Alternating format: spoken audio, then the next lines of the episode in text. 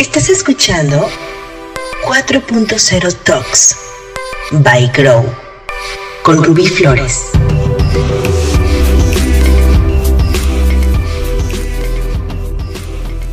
Bienvenidos nuevamente a 4.0 Talks by Grow, que hoy otra vez estamos de manteles largos, yo pura gente bien en este podcast y hoy me siento sumamente feliz y entusiasmada de charlar con mi querido Adrián Cotín, que déjenme que les digo que Adrián Cotín ya tenemos bastantes años de conocernos, eh, seguimos igualitos, ah, no, mejores, después de unos más de 10 años tranquilamente, y que bueno, él ha sido mi maestro, ha sido mi mentor, ha sido mi aliado, es mi amigo, y hemos colaborado juntos en diferentes proyectos de aprendizaje para nuestra comunidad en Grow, para nuestros clientes.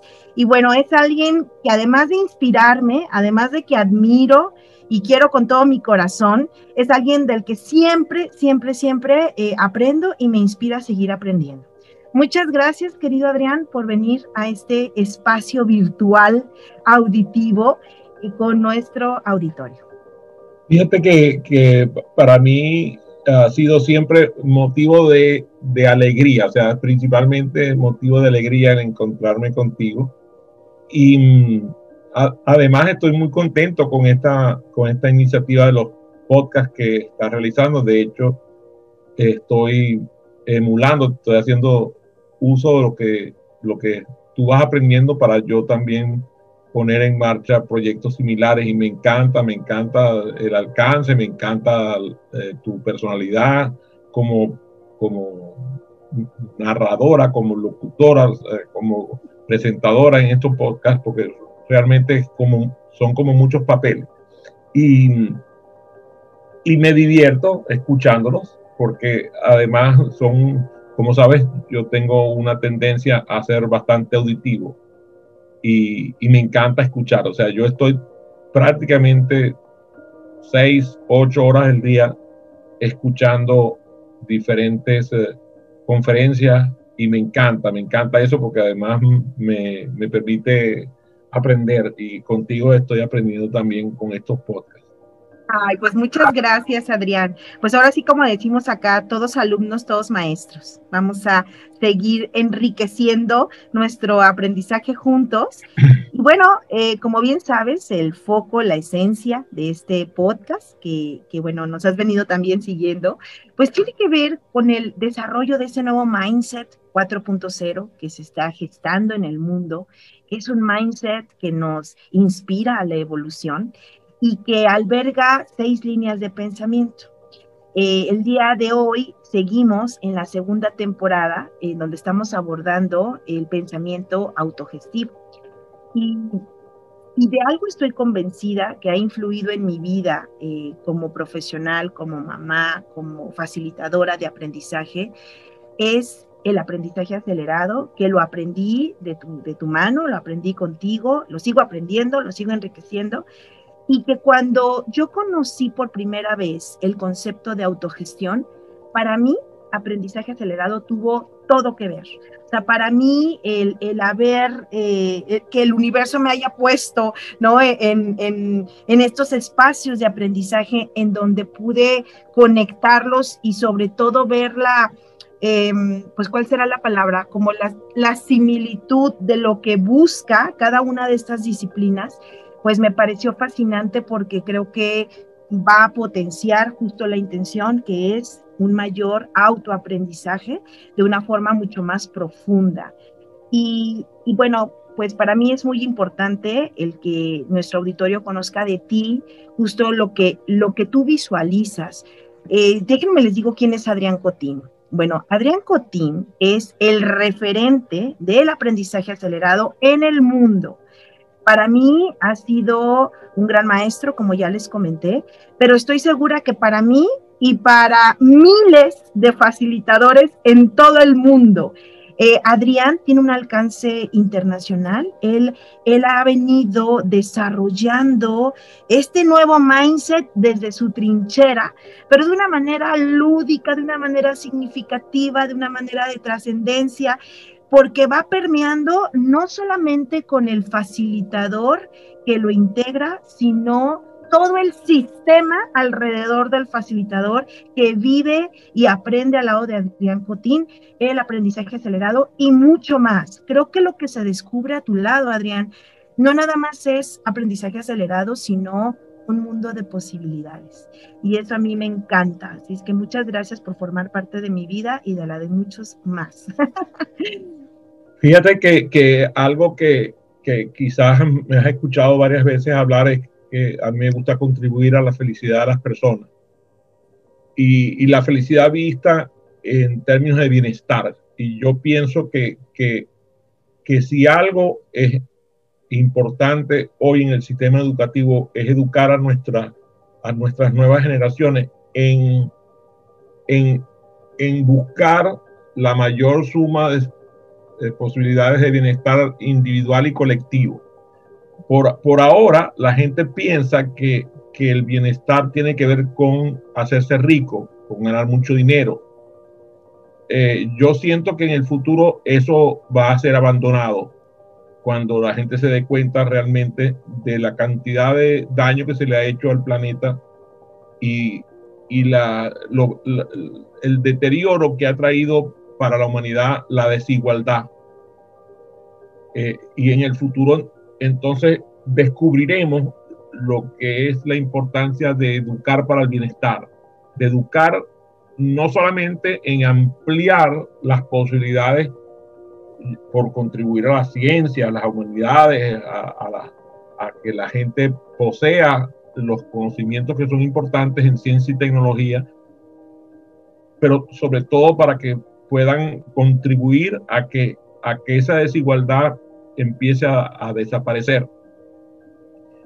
Eh, cuando, cuando pienso en siglo XXI, eh, parece mentira, pero ya vamos eh, terminando el primer cuarto, yo, a mí siempre me gusta pensar en el, en el 50, o sea, me pienso inmediatamente en el 2050, o sea, ya me voy para el 2050, ya no pienso en términos del, del año 2025, eh, ya pienso en el 2050. Y, y claro, al pensar en el 2050, me veo yo mismo en ese año, a ver qué tal me veo, qué tal me siento faltan 30 años.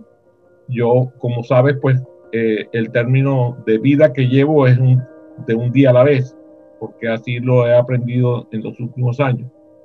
Pero eh, ese bienestar al cual estoy hablando eh, le debe dar acceso a las personas a obtener el ingreso que les permita vivir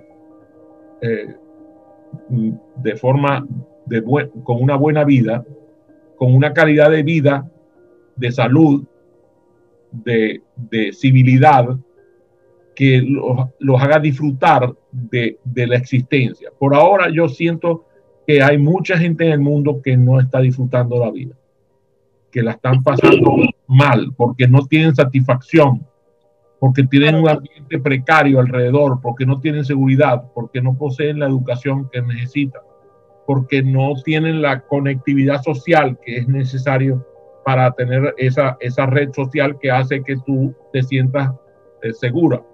Y si vamos a las necesidades de Maslow, pues sabemos muy bien que hay gente que ni siquiera la base de la pirámide de las necesidades fisiológicas la tiene cubierta. Si vamos subiendo por la, por la escala de Maslow, pues nos damos cuenta de que, de que esa calidad de vida de la que yo estoy hablando ahorita en este momento con la salud, por ejemplo, la tenemos amenazada, no importa la clase social a la cual pertenezca, de hecho, hemos visto la cantidad de eh, estrellas de cine, de gente adinerada que ha muerto en, en la pandemia y el, el, el virus del, del, COVID no ha tenido distingo, no, no pregunta, toca la puerta preguntando cuánto gana la persona que vive en esa casa.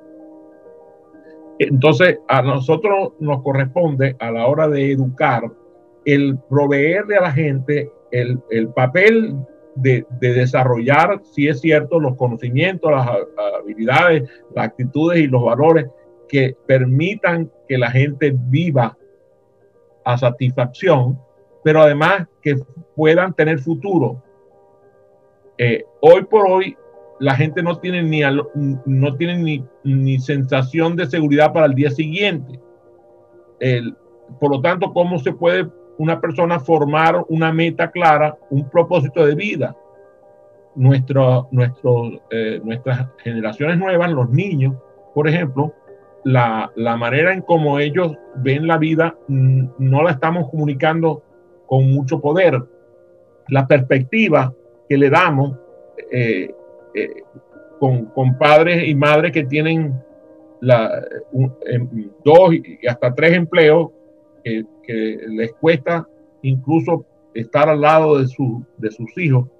Yo me imagino lo que es eso, o sea, cómo se siente un niño que no está acompañado de sus padres. Ayer veía en la televisión un caso terrible de una señora que, que en su casa no tenía calefacción y, y eh, eh, fue y llevó su hija a que se la cuidara la madrina, porque la casa de la madrina tenía calefacción.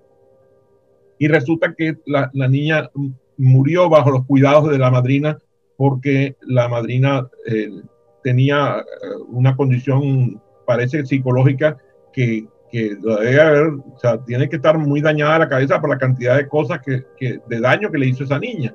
Pero imaginas lo que es que una persona no no posea las condiciones para vivir al lado de su hija porque no tiene las condiciones mínimas para sobrevivir. Eso es una cosa muy dura. pero también aquí, que, que sabes, yo vivo en Washington, vivo en una, en una zona donde se vive muy bien y vemos, a, yo veo salir aquí a los papás y a la mamá, salir a las 2, 3 de la mañana a trabajar y llegar a las 9, 10 de la noche y, a veces veo a los muchachos solos prácticamente en las casas eh, sin el debido cuidado. Y, yo pienso, oye, ¿cómo se sentirá este niño solo en la casa? ¿Cómo se sentirá al, no tener solución para los problemas que se le presentan? Problemas infantiles que se le presentan, problemas adolescentes que se le presentan. Y claro, eso tiene que ver con, con la manera en cómo el, la, red social está establecida, donde los padres y las madres no tienen tiempo porque tienen que estar trabajando o porque además el sistema mismo los lleva a gastar por encima de sus posibilidades. Como tú sabes, aquí en los Estados Unidos el promedio de la clase media debe aproximadamente tres años y medio por delante. O sea, tiene tres años y medio de vida comprometidos en deuda a través de tarjetas de crédito, de compra de autos, de compra a, crédito. todo lo que tú me estás compartiendo eh, a mí me hace mucho sentido porque corresponde eh, a, un, a un paradigma de lo que es eh, la calidad de vida, a, a, un paradigma de lo que significa tener éxito en la vida, a un paradigma que, que nos hace sacrificar la vida misma por ¿no? Supuestamente una mejor vida para, para el futuro. Este mindset ya lo hemos abordado aquí en el, en el podcast y, corresponde a un mindset que tiene un color, además, que le llamamos el mindset naranja, ¿no? Este mindset que, que, es justo el, el que nos exprime, el que nos aleja, pero a cambio de qué, y pongo entre comillas, de una vida mucho más placentera que en algún momento llegará, ¿sabes? Es da tu vida completa a este estilo de vida que te aleja de ti, de tu familia, de tu bienestar, para que cuando ya llegues a los 60 años, 60 y tantos y te retires, lo puedas gozar, ¿no? Y, y es justo lo que queremos como, como empezar a, a, a movernos de esa mentalidad. Es posible que podamos crear una mejor vida, una mejor experiencia de vida desde ahorita, con un bienestar integral, con un bienestar mucho más completo, incluyente, ¿sabes? Y ahí es en donde en Grow decimos, sí es posible. Y entonces con esto yo pregunto, estamos en, en, el, en, el, eh, en la temporada de pensamiento autogestivo. Y hace un par de, de, podcasts estuvimos hablando de autogestión y educación. Y entonces en este podcast yo, yo me pregunto, ¿no? ¿Cómo podrían contribuir entonces las escuelas para ese cambio y esa transformación del mindset, que puedan integrar desde ya y privilegiar desde ya el bienestar completo, porque durante años hemos educado y hemos creado modelos educativos para la competitividad, para la meritocracia, para eh, ir por todo y arrasar con todo, ¿no? Y, y bueno, pues sirvió en su momento, pero ahorita estamos viviendo las consecuencias y estamos sufriendo también las consecuencias. Y ya habemos algunos con que ya no comulgamos con ese estilo de vida, que ya no compramos ese paradigma y que, y que bueno, pues hay que hacerlo, hay que hacer eco de esto. Y es aquí en donde yo creo que sería también muy, muy valiosa tu visión. Con todo esto que estamos conversando, Adrián, ¿cuál crees que deba de ser el futuro entonces? Y el futuro ya es ahora, o sea, en cinco minutos, de las escuelas, ¿no? Para contribuir a este nuevo mindset en el que en Grow le llamamos 4.0.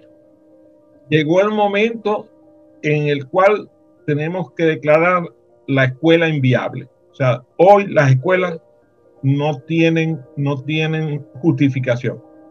¡Wow! ¿Qué significa eso? Significa que eh, quienes dirigen la escuela están completamente errados en el camino que quienes dan clases en las escuelas no están preparados para dar clases a esos estudiantes, que quienes acuden a la escuela no consiguen respuesta a sus inquietudes. Entonces, ¿cómo resolver esto? En donde además el maestro o la maestra eh, prácticamente tiene las mismas condiciones de inequidad, desigualdad desprovisión que hemos mencionado. O sea, no estamos hablando de que las, los maestros y las maestras llegan con sus necesidades satisfechas, al contrario, están incluso peor muchas veces que los propios eh, eh, estudiantes que están asistiendo a la escuela o que las familias de los estudiantes que, los están llevando a la escuela.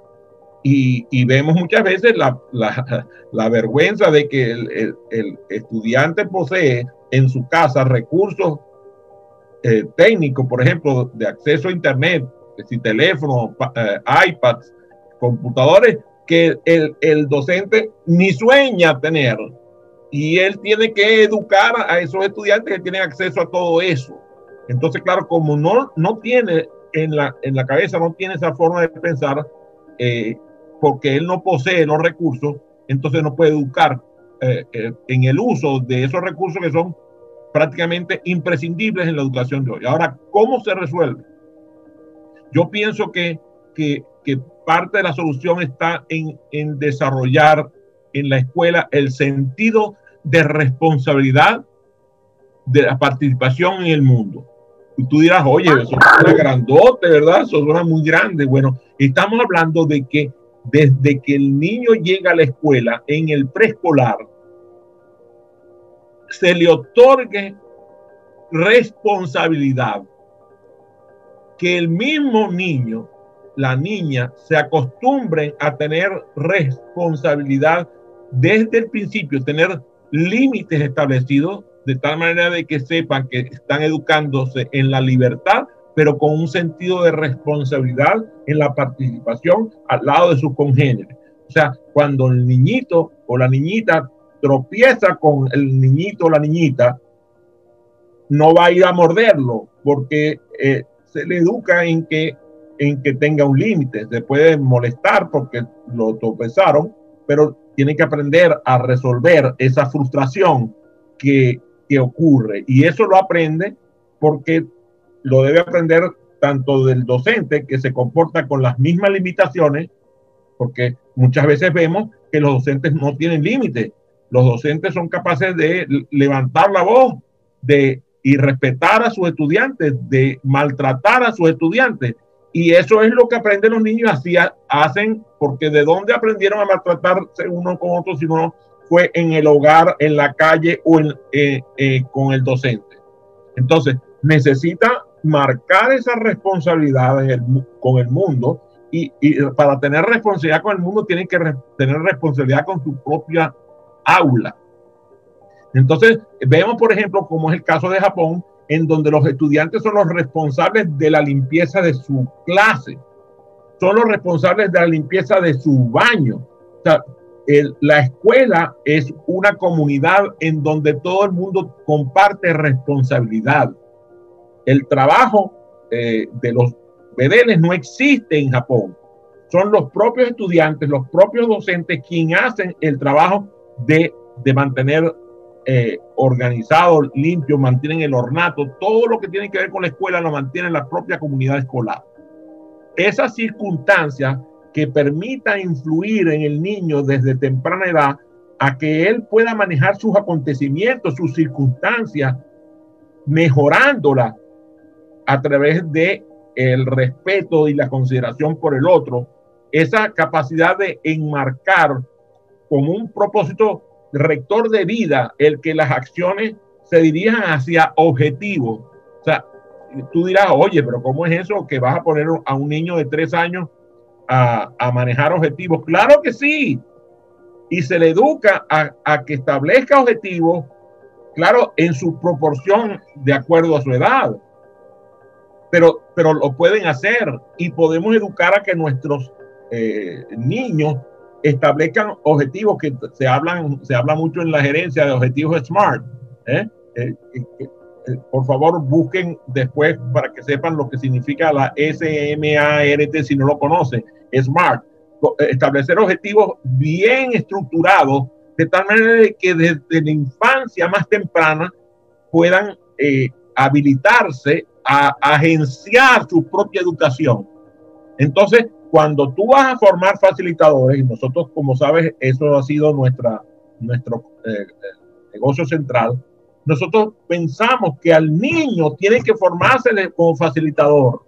En estos días se hizo viral un, un video de un niño de, raza negra que, que su hermanito estaba peleando y formando una pataleta porque no lo dejaban usar eh, el teléfono para jugar y formó una pataleta y el, el niño de seis años hizo un ejercicio de mindfulness, hizo un ejercicio de meditación para que el hermanito se calmara. Y fue una cosa impresionante ver aquello. Por favor, eh, búsquelo. Es una cosa, es un poema en donde, claro, él reconoce que él tiene una responsabilidad con su hermano de educarlo para que deje la pataleta y, y se comporte como, Claro, pero es, es, es desde, desde otro lugar, ¿no? O sea, es desde el ejemplo, no es desde el te, te en seco, sino esto es la forma en la que te vas a sentir mejor, esa es la forma en la que te vas a calmar, esa es la forma en la que vamos a poder dialogar, vamos a poder conversar. Entonces el niño empieza a coagenciar el proceso de aprendizaje, o sea, el niño corresponsable con el docente, corresponsable con la dirección de la escuela, corresponsable con su familia, con su padre, su, padre, su madre, sus representantes, corresponsable de coagenciar su educación. O sea, él aprende a facilitar desde muy temprana edad y se le, se le eh, se utilizan métodos modernos para que él aprenda a educar a otros para que desde, eh, desde temprana edad el niño de tres eduque al de dos, el niño de cuatro de tres, el de cinco y así sucesivamente. Y entonces llegamos a un momento en el cual hay adolescentes que manejan a su educación basada en proyectos, educación basada en recursos, educación basada en gamificación, porque los niños de hoy eh, tienen capacidades que, llegan con los genes, o sea, llegan, nacen así. De hecho, tú lo has visto con tus propios hijos, que, llegan, llegan un aparato electrónico a tu casa y, no necesitan ningún tipo de inducción. Ellos ya vienen y lo manejan como si toda la vida lo hubieran tenido en las manos. Ah, bueno, ¿qué te digo? Hasta con la mano en la cintura. Esa relación de apoyo mutuo, de interacción entre los, eh, entre los estudiantes, y de los estudiantes con los docentes y de los docentes con la dirección de la, con el grupo que, lleva la, conducción de la escuela, porque muchas veces lo que pasa es eso, yo veo, tenemos los dueños de los colegios que no tienen la menor idea de lo que, es la educación, ellos, ellos lo que saben es hacer negocios, saben manejar negocios y hacer dinero de la educación, pero ellos no tienen la menor idea de lo que es educar. Y están desconectados de la dirección de la escuela. ¿Cómo va a ser? O sea, si tú vas a poseer un, una escuela, una universidad, una institución, tú tienes que ser un educador por diseño. Y debes conectarte con el proceso educativo completo de tal manera que se progrese hacia los objetivos valiosos que se establece como institución. Pero si, claro, si tú el, foco que tú tienes es que tienes que ganar dinero porque esa es la misión que te tiene establecida tu, ente escolar, entonces tú estás desconectado de la realidad. Administradores, padres, la comunidad, los profesores, y todo el mundo que está involucrado tiene que estar conectado, de, interconectado con estas relaciones de apoyo mutuo de las cuales estamos haciendo factor. Claro, y que, y que de esto de que tú hablas para mí es el pensamiento colaborativo, ¿no? O sea, eh, las seis líneas de pensamiento que alberga el Mindset 4.0 es, por un lado, el digital, claro, pero también es el colaborativo, también es el creativo, también es el generador de nuevo conocimiento, también es el que está centrado en justo en la persona, en el ser humano y por supuesto es autónomo, descentralizado.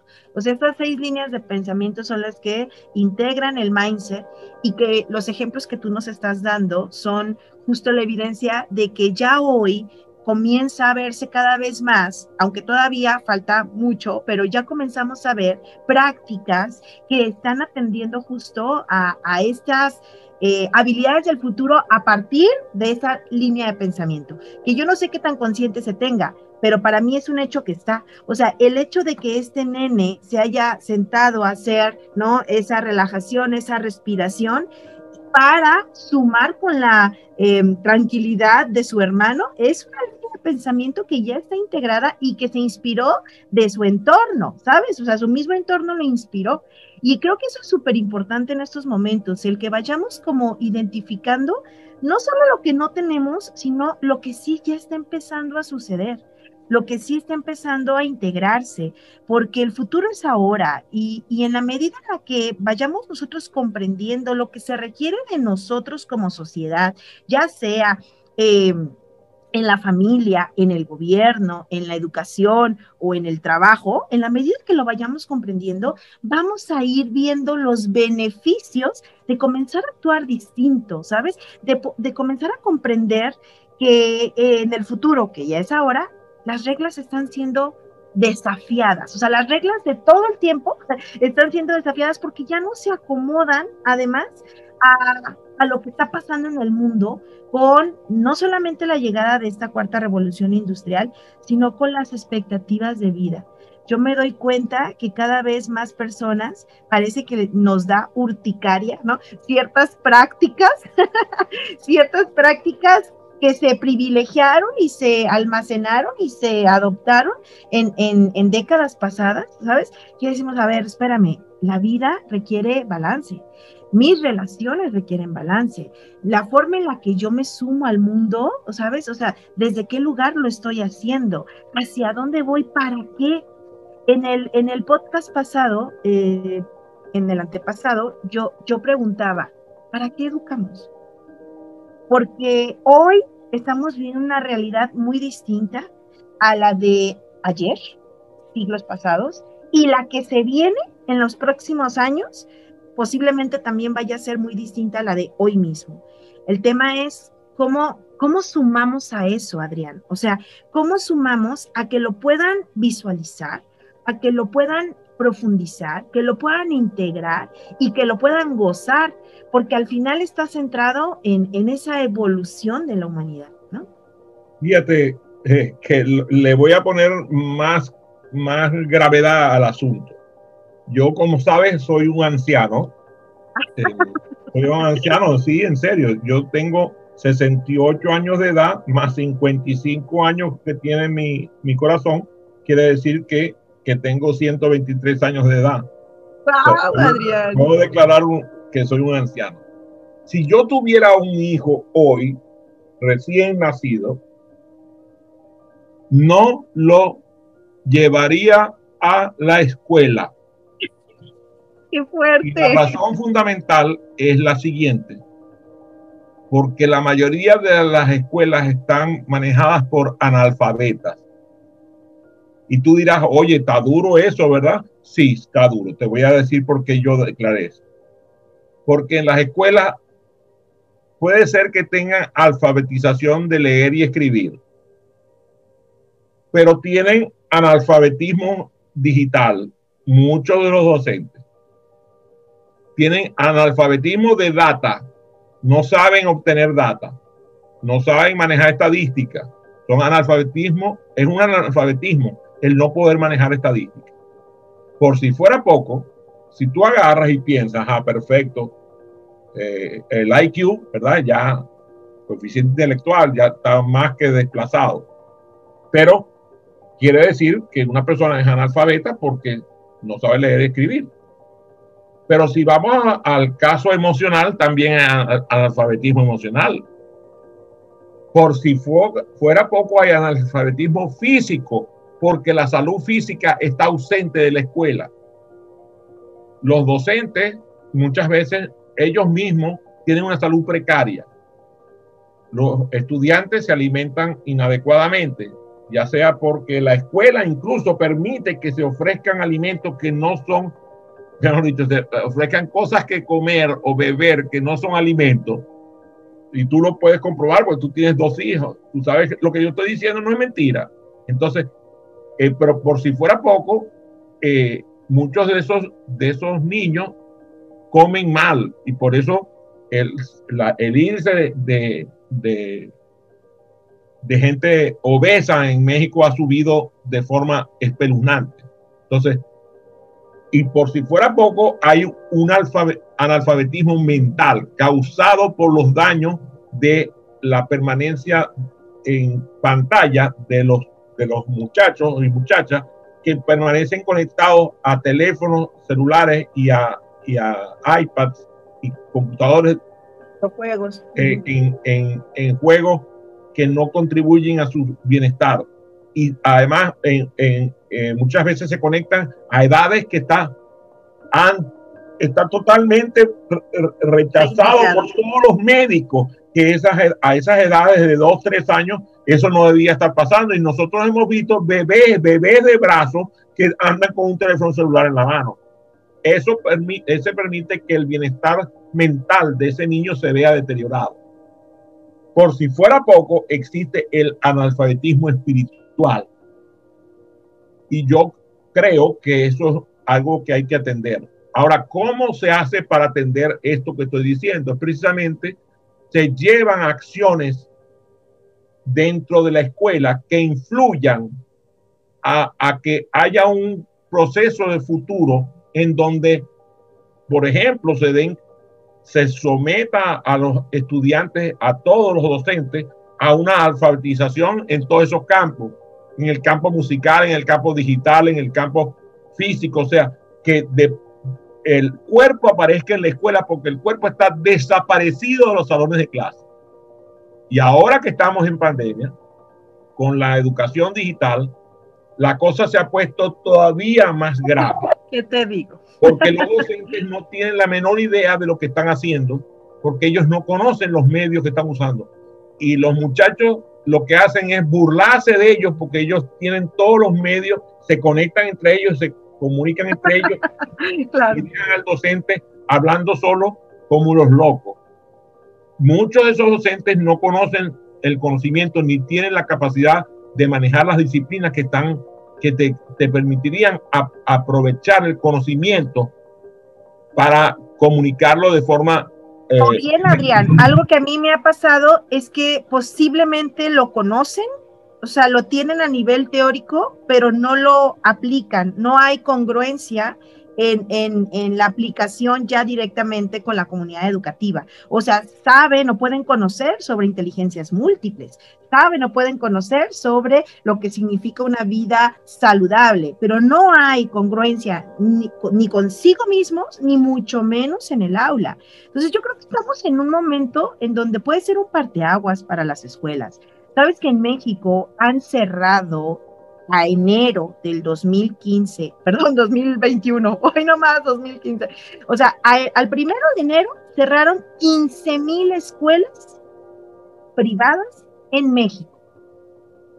Y uno de los factores clave por el cierre de estas escuelas, pues tiene que ver con la economía dicen las escuelas, no está habiendo trabajo, por lo tanto, no están pagando, por lo tanto, no, no tenemos forma de sostener la escuela. Pero yo creo que el análisis es erróneo. Lo que está sucediendo, y te lo digo yo como mamá, que además, pues tú sabes, estamos constantemente en esta comunidad educativa, lo que vemos es que no hay una apreciación de que la, entre comillas, educación que se está dando en la virtualidad sea efectiva para los niños. Entonces, hoy muchas mamás, amigas, conocidas, cuates, comadres, eh, han decidido sacar a sus hijos de la escuela, hacer homeschooling, ¿sabes? Porque lo que están recibiendo es un tormento para los niños. Lo que están recibiendo para nada provoca un aprendizaje. Y esto lo puede decir una mamá, un padre de familia que no tiene distinciones eh, didácticas, que no tiene distinciones educativas. Lo que ve es un martirio, es un sufrimiento, es una total decepción que obviamente frente a esto que estamos viviendo, pues lo que afloró es la situación actual por la que el mundo educativo, el mundo educativo está pasando. O sea, esto que tú dices, un analfabetismo, claro, porque durante mucho tiempo estuvieron centrados en depositar conocimiento de lo conocido, ¿no? Y de ese marco, no, de ese, no se salieron de ese lugar. Hoy, pues obviamente el desafío es diferente, o sea, eh, la, la forma, la estrategia, el contenido, el futuro, que ya es ahora, o sea, todo se movió, ¿sabes?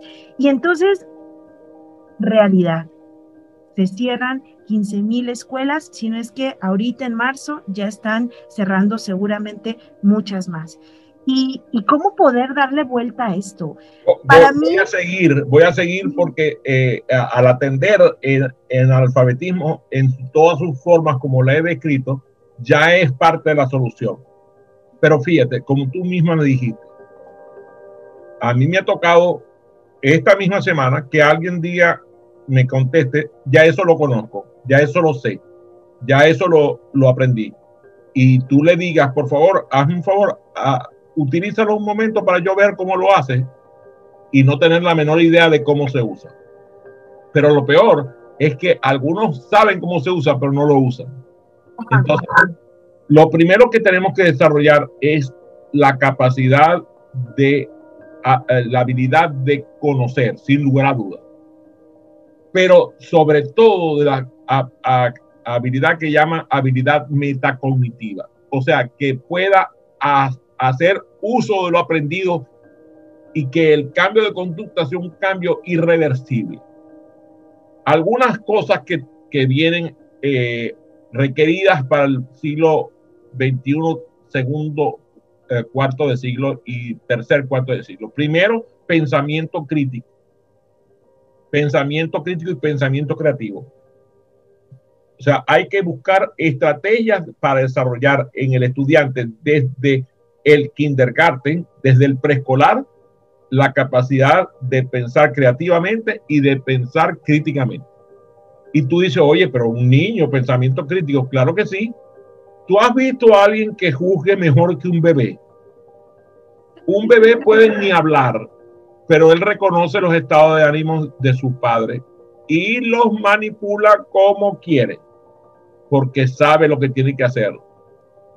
Él, él o ella conoce y puede detectar. Entonces, igual puede pasar que a partir del primer año de edad empiece a poner límites y a desarrollar la capacidad crítica del niño, de tal manera de que tú puedas comunicarte con ella o con él de una forma como ser humano, no como, como bobito, como ignorante, como, como hombrecito chiquito, niñita chiquita, eso no existe. Entonces, la habilidad social y sobre todo emocional de parte de eh, los padres con los hijos desarrollada para que ellos hagan uso de esas habilidades emocionales con sus hermanos, con sus congéneres, de tal manera que desarrollen la empatía, la colaboración, la, la eficacia personal. Tú lo ves cuando, cuando yo veo a mi, a mi nieta Anabela, que ella eh, se levanta y pone todo en orden para prepararse para la escuela. Estamos hablando de una pitusa de, cuatro años de edad. Y, tú, y, mi esposa viene y le, dice, mi amor, te ayudo. No, está bien. Ella, ella va a salir como ella decida que va a salir. Tiene cuatro años. Pero lo hace con eficacia, todo en orden, todo lo pone como es debido, porque a ella se le ha educado a que ella se comporte con esa eficacia. Eso no, eso no fue que lo aprendió por, por internet, no lo aprendió en, Porque en lo leyó. Lo, se, lo vivió en, en, el hogar y la, eh, su mamá y su papá se encargaron de que eso fuera así. Y le dan los valores, además, los valores del orden, del respeto, de la confianza. Eso es parte del trabajo que tenemos que llevar a las escuelas si el, en la escuela la, la maestra no utiliza un lenguaje apropiado y cuando se refiere a sus estudiantes los llama mis chicos, mis muchachos. Está bien, ella piensa que lo está tratando con cariño, pero es que no les está dando el nivel de respeto que ellos quieren. A los jóvenes no les gusta que lo traten como niños, sobre todo a los adolescentes. Ay, ¿qué te digo? Que yo tengo uno. Pero si fue, por si fuera poco, ahora ya, tú sabes, viene la niña y te responde, ¿qué edad tú tienes? Tengo seis años y medio. Y tú dices, ¿y de dónde sale a decir que tiene seis años y medio? Ya quiere diferenciarse. Ya ella no es una niña de seis años, ya ella tiene seis años y medio. Las actitudes que esos, que esos niños están aprendiendo deben llevarse entonces al nivel personal, al nivel de tu casa, a nivel de su comunidad, a nivel social incluso. Muchas veces vemos que eh, los padres, eh, mira, vengan a comer, ay, pero, pero no vayan a traer los niños. Y tú dices, ¿y qué le pasa a esta? Mis niños, mis niños han comido, somos familia. Pero ¿por qué no van los niños? Porque los niños de esa familia probablemente cuando les toque socializar no saben comportarse. Entonces empiezan a excluir a los demás por el propio juicio. Los padres tenemos que acostumbrarnos, y sobre todo a las edades más tempranas, que nosotros salimos con nuestros hijos, hacemos fiesta con nuestros hijos, vamos a todos lados con nuestros hijos, y cuando escogemos no salir con nuestros hijos, que normalmente ocurre cuando tenemos la, la bendición de tener unos tíos o, unos abuelos que nos ayuden ¿eh? para tener una, una noche de novios entre en las parejas. Bueno, entonces, pero eso es un acto eh, aislado. De resto, nuestros hijos para todos lados, para cualquier cosa que vayamos a hacer, porque nosotros deseamos desarrollarles la dignidad que, y cuando salimos y nuestro hijo o nuestra hija se comporta de forma poco digna, se lo decimos. Yo me acuerdo mucho que eh, eh, hace muchos años cuando Andrés Miguel, mi hijo tercero, estaba en la casa, estaba formando un, escándalo y llega la señora que, colaboraba con nosotros en las actividades de, de la cocina y le dijo, Andrés Miguel, ese no es el caballero de respeto que yo tengo entendido que tú eres. Inmediatamente la conducta de Andrés Miguel cambió. O sea, esa señora, desde el respeto, lo llamó a la dignidad, a que se comportara con respeto a sí mismo para que la respetara a ella. Entonces, nosotros podemos comprometernos como, como, como familia, comprometernos como, como educadores a que haya un, una formación y empecemos a desaparecer el analfabetismo en una campaña extraordinaria. Fíjate, en Venezuela hace muchos años se hizo una campaña contra el analfabetismo. Se llamaba Acude. Fue impresionante. Millones de personas fueron eh, educadas en, leer y escribir en un tiempo relativamente breve, pero había un plan. Entonces, nuestras naciones, nuestras comunidades tienen que establecer un plan de, de, de, atención al analfabetismo en todas sus formas. Y eso va a hacer que nosotros podamos desarrollar ciencia y tecnología, porque ¿de dónde vamos a aprender nosotros a desarrollar ciencia y tecnología cuando tú le preguntas a, por ejemplo, a un, a un latinoamericano que te nombre un héroe de la ciencia y la tecnología y le cuesta un universo recordar un nombre. Nosotros no sabemos quiénes son nuestros héroes. No los héroes del deporte solamente, no los héroes de, de las independencias, los héroes de la ciencia y la tecnología, de las humanidades y, la, y, y, y el cultivo de las artes. Entonces, si no, nosotros no podemos darle referencia a la gente de tal manera que admiren y sigan a esas, a esos eh, que nos han precedido a nosotros en el heroísmo de ser personas cultas, educadas, formadas. Entonces, ¿qué vamos a pretender? Que tener científicos, tener ganadores de premios Nobel. ¿De dónde? Si no tienen, no tienen modelos, los pocos premios Nobel latinoamericanos en ciencia ni siquiera se nombran. Entonces, ¿cómo queremos que, que, la gente le siga el ejemplo?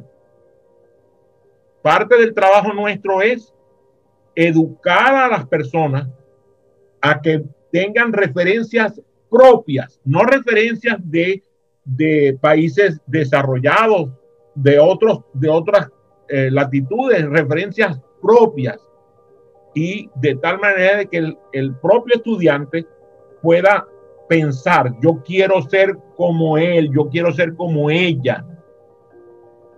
Y, que también obviamente que eduquemos justo en la gestión de ese nuevo conocimiento que abrirá justo esa posibilidad de eh, pues nuevo conocimiento, o sea, porque el tema es que si nada más nosotros nos centramos en entregar un conocimiento conocido y lo único que hacen ellos es almacenarlo, pero no vivirlo, no explorarlo, no hacerlo suyo hasta que pueda transformar incluso su misma conducta, pues cómo va a descubrir o a gestionar nuevo conocimiento, que es lo que hoy más se requiere, porque al final de cuentas muchos de los paradigmas y mucho del conocimiento conocido ya no aplica ni ahorita ni mucho menos mañana, ya es obsoleto.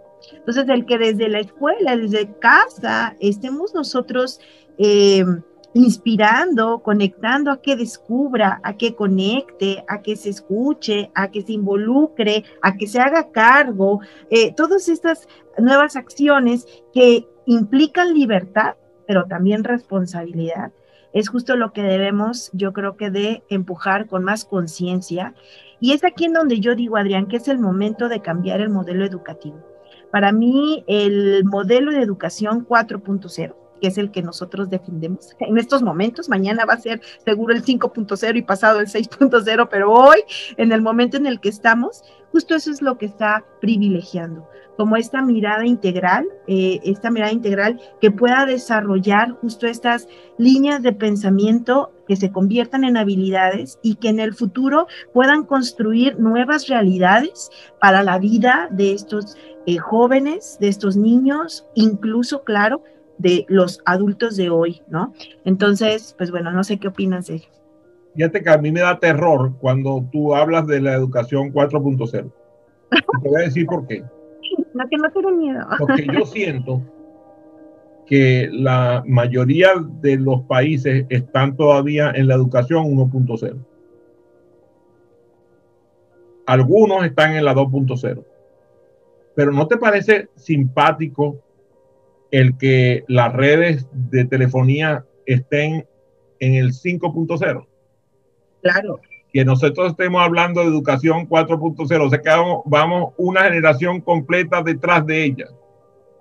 En vez de estar hablando de educación 5.0, estamos hablando de educación 4.0 como una aspiración.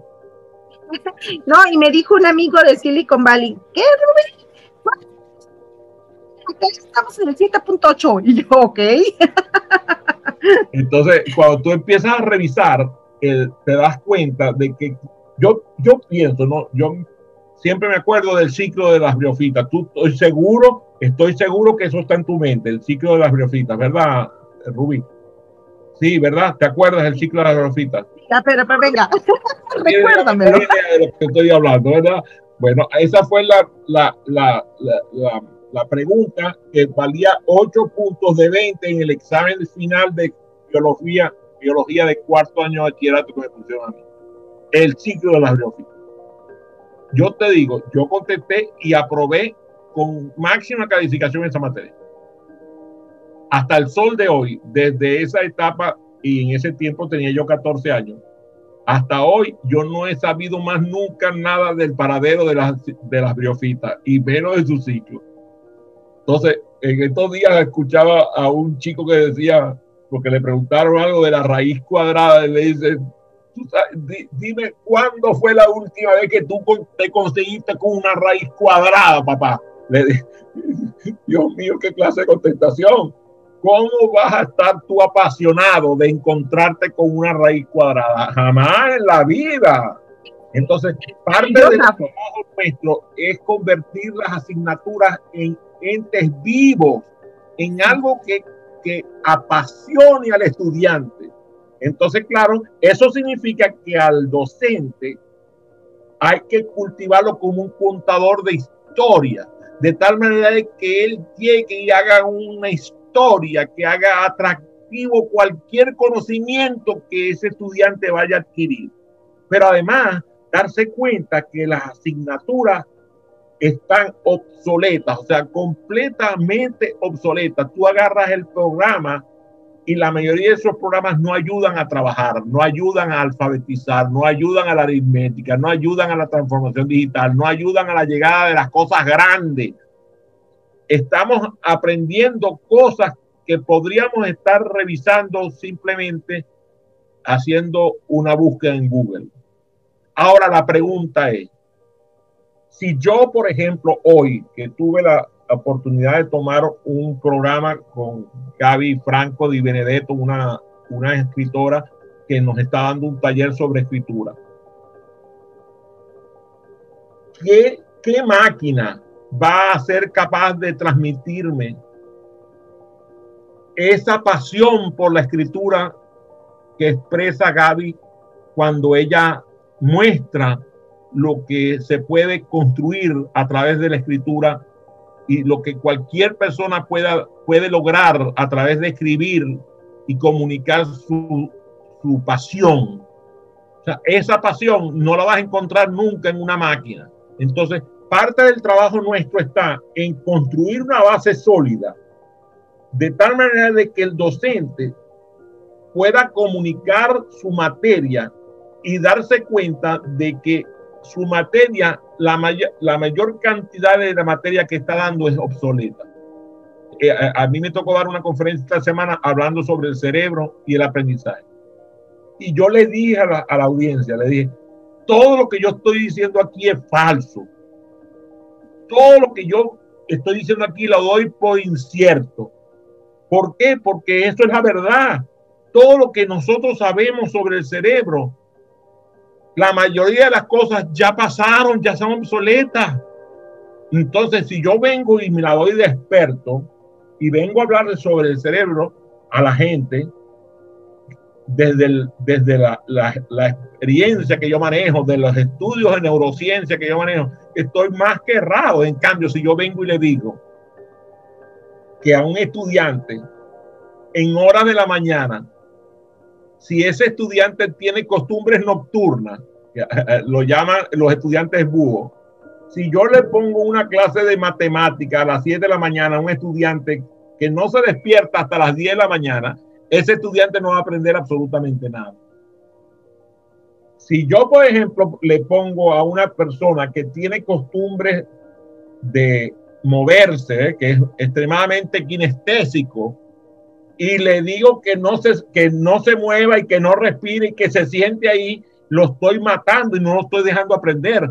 Claro, eso sí lo puedo aprender, eso sí yo puedo educarte, que en el cerebro humano existen neuronas que necesitan el movimiento corporal para que funcione. Que una persona que no hace ejercicios aeróbicos a diario y que no eh, entrena su, su cuerpo a diario con ejercicios aeróbicos no tiene la oxigenación suficiente para alimentar su cerebro. Y eso está más que estudiado y comprobado en laboratorios alrededor del planeta. Entonces ahí yo sí me convierto en un experto en el cerebro. Cuando yo le digo eso, tengo como demostrarlo hasta la saciedad.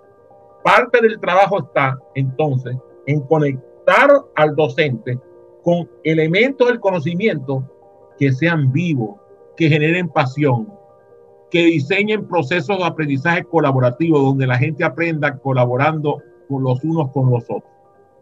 Y que además, Adrián, aprendan a identificar y a reconocer sus mejores vías de aprendizaje. O sea, y, y eso tiene que ver con autogestión. Yo creo que el, el, que cada quien podamos reconocer qué funciona más, qué me activa más, qué me, qué me abre, ¿no? Las, eh, las posibilidades de generar aprendizaje es clave.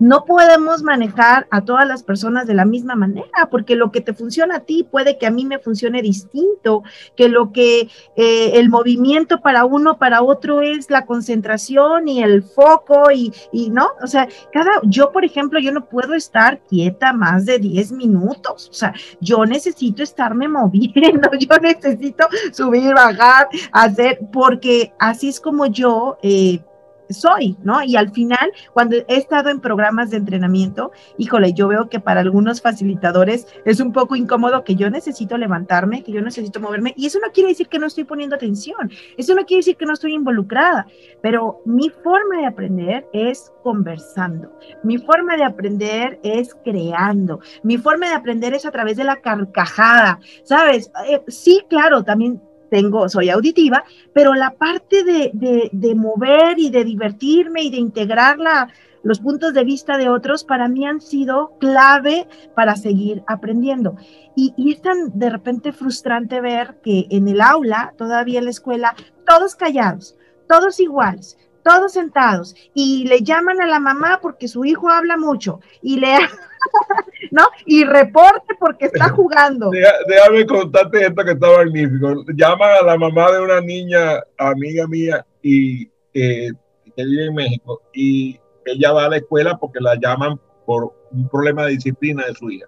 Entonces llega ella a la, a la salón de clase y le, y le dice, señorita, yo vengo a hablarle sobre mi hija.